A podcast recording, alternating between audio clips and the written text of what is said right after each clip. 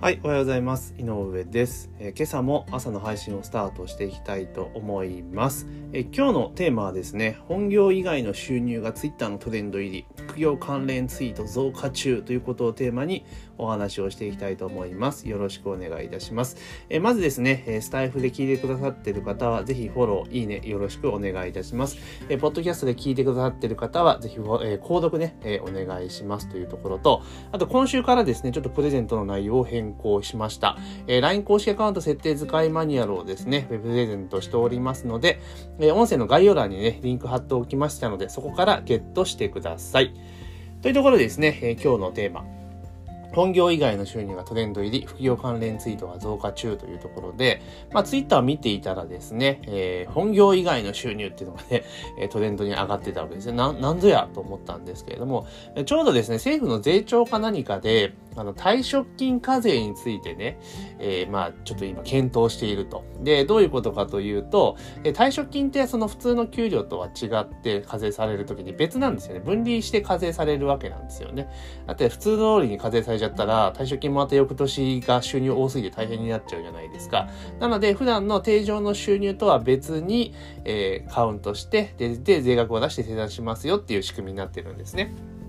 なので、まあ、退職金もらった時は、その退職金分っていうのは結構有利な、えー、税率で、えー、計算されるので、結構手元に残りがいいんですよね。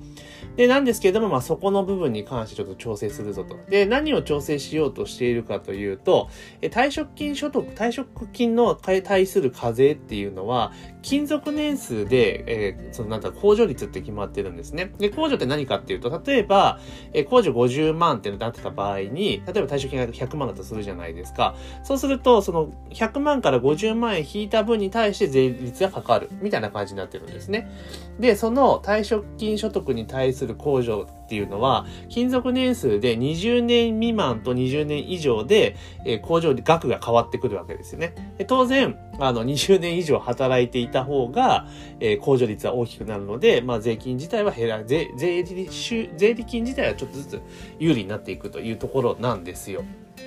で、まあ何を隠す私自身も退職経験あるんですけど、私は確かにね、19年何ヶ月とかで、え退職しているので、もうちょっと我慢して待ってたらよかったんじゃねえかっていう疑惑もあるんですが、まあその時は要は20年未満の税率で、えー、計算され、控除額で計算されて納税したと。で、その翌年に、えー、まあ翌年っていうかその、退職金払うときって基本的には会社が全部、その源泉徴収していくので、まあ全部、あの、完了したよ、みたいな感じでした。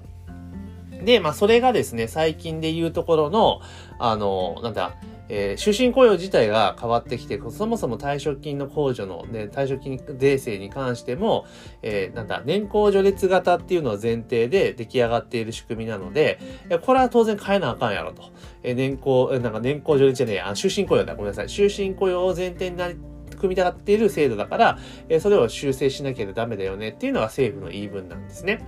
で、そうなってくると、例えば、えー、今までだったら、じゃあ20年っていうところを軸にして、えー、分けていたわけだけれども、それ一律にしちゃいましょうよっていう、えー、お話が出ているわけなんですよ。一律にしようとね。で、まあ一律にするというところで、まあこれで例えば、その控除額っていうところが、その一律になるのであれば、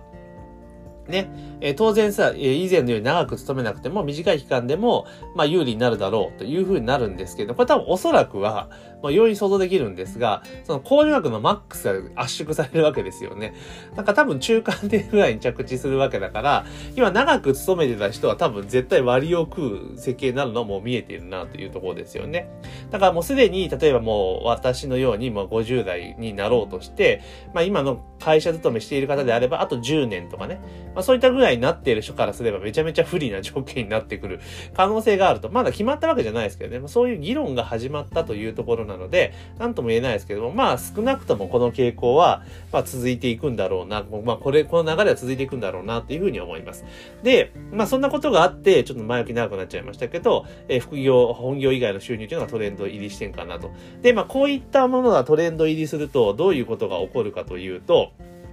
要は、えー、副業系の、なんか、アカウントがめちゃめちゃ、アクティブに活動していくというところですよね。例えば、えー、例えば月、まあ、〇〇で月何本稼ぎましたよとか、まあそういった系の、まあ、情報が結構増えてきて、知りたい方はフォローして、えー、DM くださいとか、LINE 登録してくださいみたいなのが、まあ結構多いと。いうところなんですね。で、もちろん、その会社の収入以外ね、本業以外の収入確保するととても大事なことだし、まあいろいろなやり方はあるのはもちろん事実です。だから、まあ一概に、えー、全部がね、そのツイッターで 叫ばれてるのが、えー、全部が、あの、なんていうかな、えー、詐欺とかね、そういうことは勇気は全然さらさらないんですけれども、ただ、過度にですね、なんか好条件というか、え、それちょっとありえなくねっていうのはやっぱり疑って測った方がいいのかなっていう気はします。で、もちろん、あの、ちゃんと例えば副業とかでね、あの、スキルシェアリングとか、まあそういったものを使ったりとか、あと自分の知識とはコンテンツにしたいとか、えそういったことをすることによって、それこそ月10万とか、えー、まあ、で稼ぐことでそんな難しいことでは正直ないです。や、やろうと思ったら全然できます。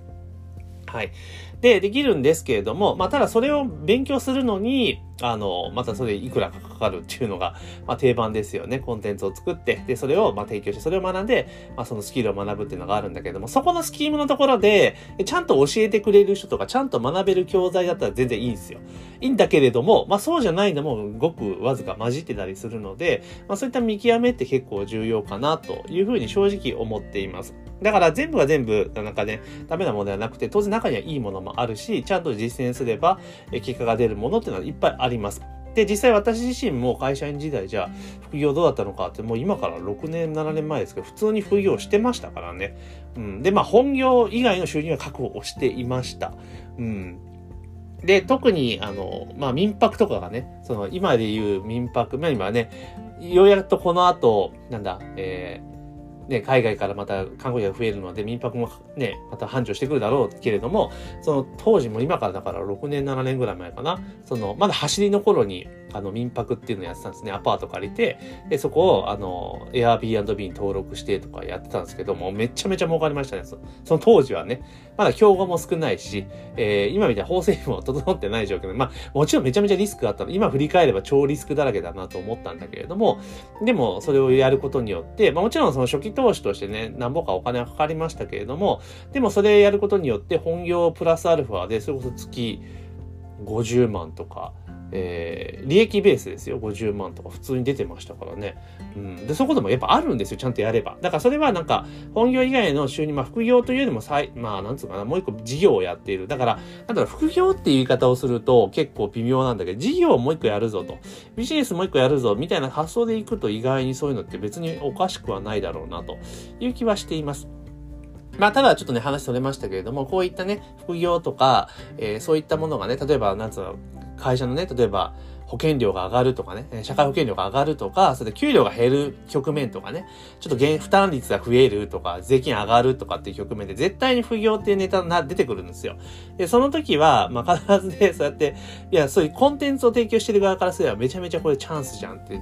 ね、需要が湧き起こるわけだから、なんか今までどうしようかなって迷った人の、なんかそういうなんか欲望というか、なんか希望がね、顕在化してくるわけだから、当然そこにアプローチするっていうのは商売として当然当たり前のことなんだけれども、だけだけど、同時にね、あの、良くない事業者もいるのも事実なので、まあその辺はね、気をつけて、ちゃんとしっかりと調べた上で、あの、やると。で、すべては盲信するのはやっぱ良くないので、いろいろ調べていって、あ、こうだなと。で、もうちろん調べた先にはね、絶対ネガティブな意見もポジティブな意見も両方あると思うんですよ。だからそれ両方をじ、なんか見比べて自分の、えー、判断で決めるっていうのはいいかなと。絶対ネガティブな意見絶対あるんですよ。ネガティブな意見とかね、えー、批判することが趣味な人も結構多かったりするの、ネットの社会でね。だからそういうのちゃんと自分で見極めるってことがすごく大事かなというふうに、えー、思っております。まあ、ただ、いずれにせよですね、あの今までのように、その、なんていうの、えー、勤めた会社をね、定年までずっと勤めているっていうのが、まあ、セオリーである時代ではもうないと。やっぱり、えー、転職するってことも出てくるでしょうし、起業するって方も増えてくると思います。え同時に複数のところから収入を得るっていうのは、まあ、ある意味スタンダードになってくるのかなという感じですね。でもちろん、その大企業で結構基本給が高くて収入が、年収が高い人とかもいると思うんですけど、まあ、むしろそういった人たちの方が結構副業業とかで収入を増やしているという現実もあるので、まあ結構ね、なんていうんかな。まあ、まあとにかく一つのところに、要は1しかないっていうのは結構危険なんですよ。だから収入源も一つしかないっていうのは危険で、そこが倒れたらもうおしまいじゃないですか。それこそこの前ね、さっき、コロナの時だから、まさにそうじゃないですか。働き、仕事がなくなっちゃったぞってなった瞬間に収入がゼロになってしまうというのがあるので、やっぱり複数の、えー、収入源っていうのは獲得しておくっていうのがとても、えー、重要なんじゃないかなというのにちょっとね、改めて思いましたよというところです。まあ、とにかくですね、あの、いろいろ、まあ、自分のリスク回避だし、自分を守るという意味でも、えー会社員されてる方であったとしても何がしかのね、え収入を得るというのをちょっとやってた方がいいかなっていう気はします。ただ、その時気をつけなければいいの、いけないのは、もうあまりにも極端にうまい話っていうのはちょっとやっぱ疑って測るっていうことがやっぱ大事かなっていう気がします。えー、繰り返しになりますが、全部が全部ダメっていうわけではないけれども、やっぱり必要以上にね、あれちょっとこれどうなんっていう場合は、やっぱりちょっと疑って測った上で、えー、話を聞くと。で、もちろんね、そのセールスのスクリプトとかも秀逸だから、ついついね、変わ、なっちゃうのはあるんだけれども、やっぱ冷静さっていうのは持った方がいいんじゃないかなというふうに思いました。というところで今日はですね、えー、ツイッターのトレンドでですね、本業以外の収入っていうのが出てましたので、な、なんだろうと思って調べていったら、まあ、対象金課税の関連からですね、派生してるんだなというところで、あと副業系のアカウントが結構元気が上がってるぞっていうことがありましたので、ちょっと思ったことをお話をさせていただきました。えー、ぜひですね、えー、音声聞いていただいて、えー、スタイフで聞いてくださってる方はフォローもしくはいいねをお願いいたします。ポッドキャストで聞いてくださってる方は、えー、ぜひですね、購読をお願いしますというところです。あと、LINE 公式アカウント設定使いマニュアルっていうのを今週からプレゼントさせていただいておりますので、えー、LINE のね、公式アカウントの設定方法を知りたいぞという方はですね、ぜひ音声の概要欄にリンク貼っておきますので、そちららの方から請求をお願いいたします。というところで、えー、本日の音声は以上とさせていただきます。今週も一週間頑張っていきましょう。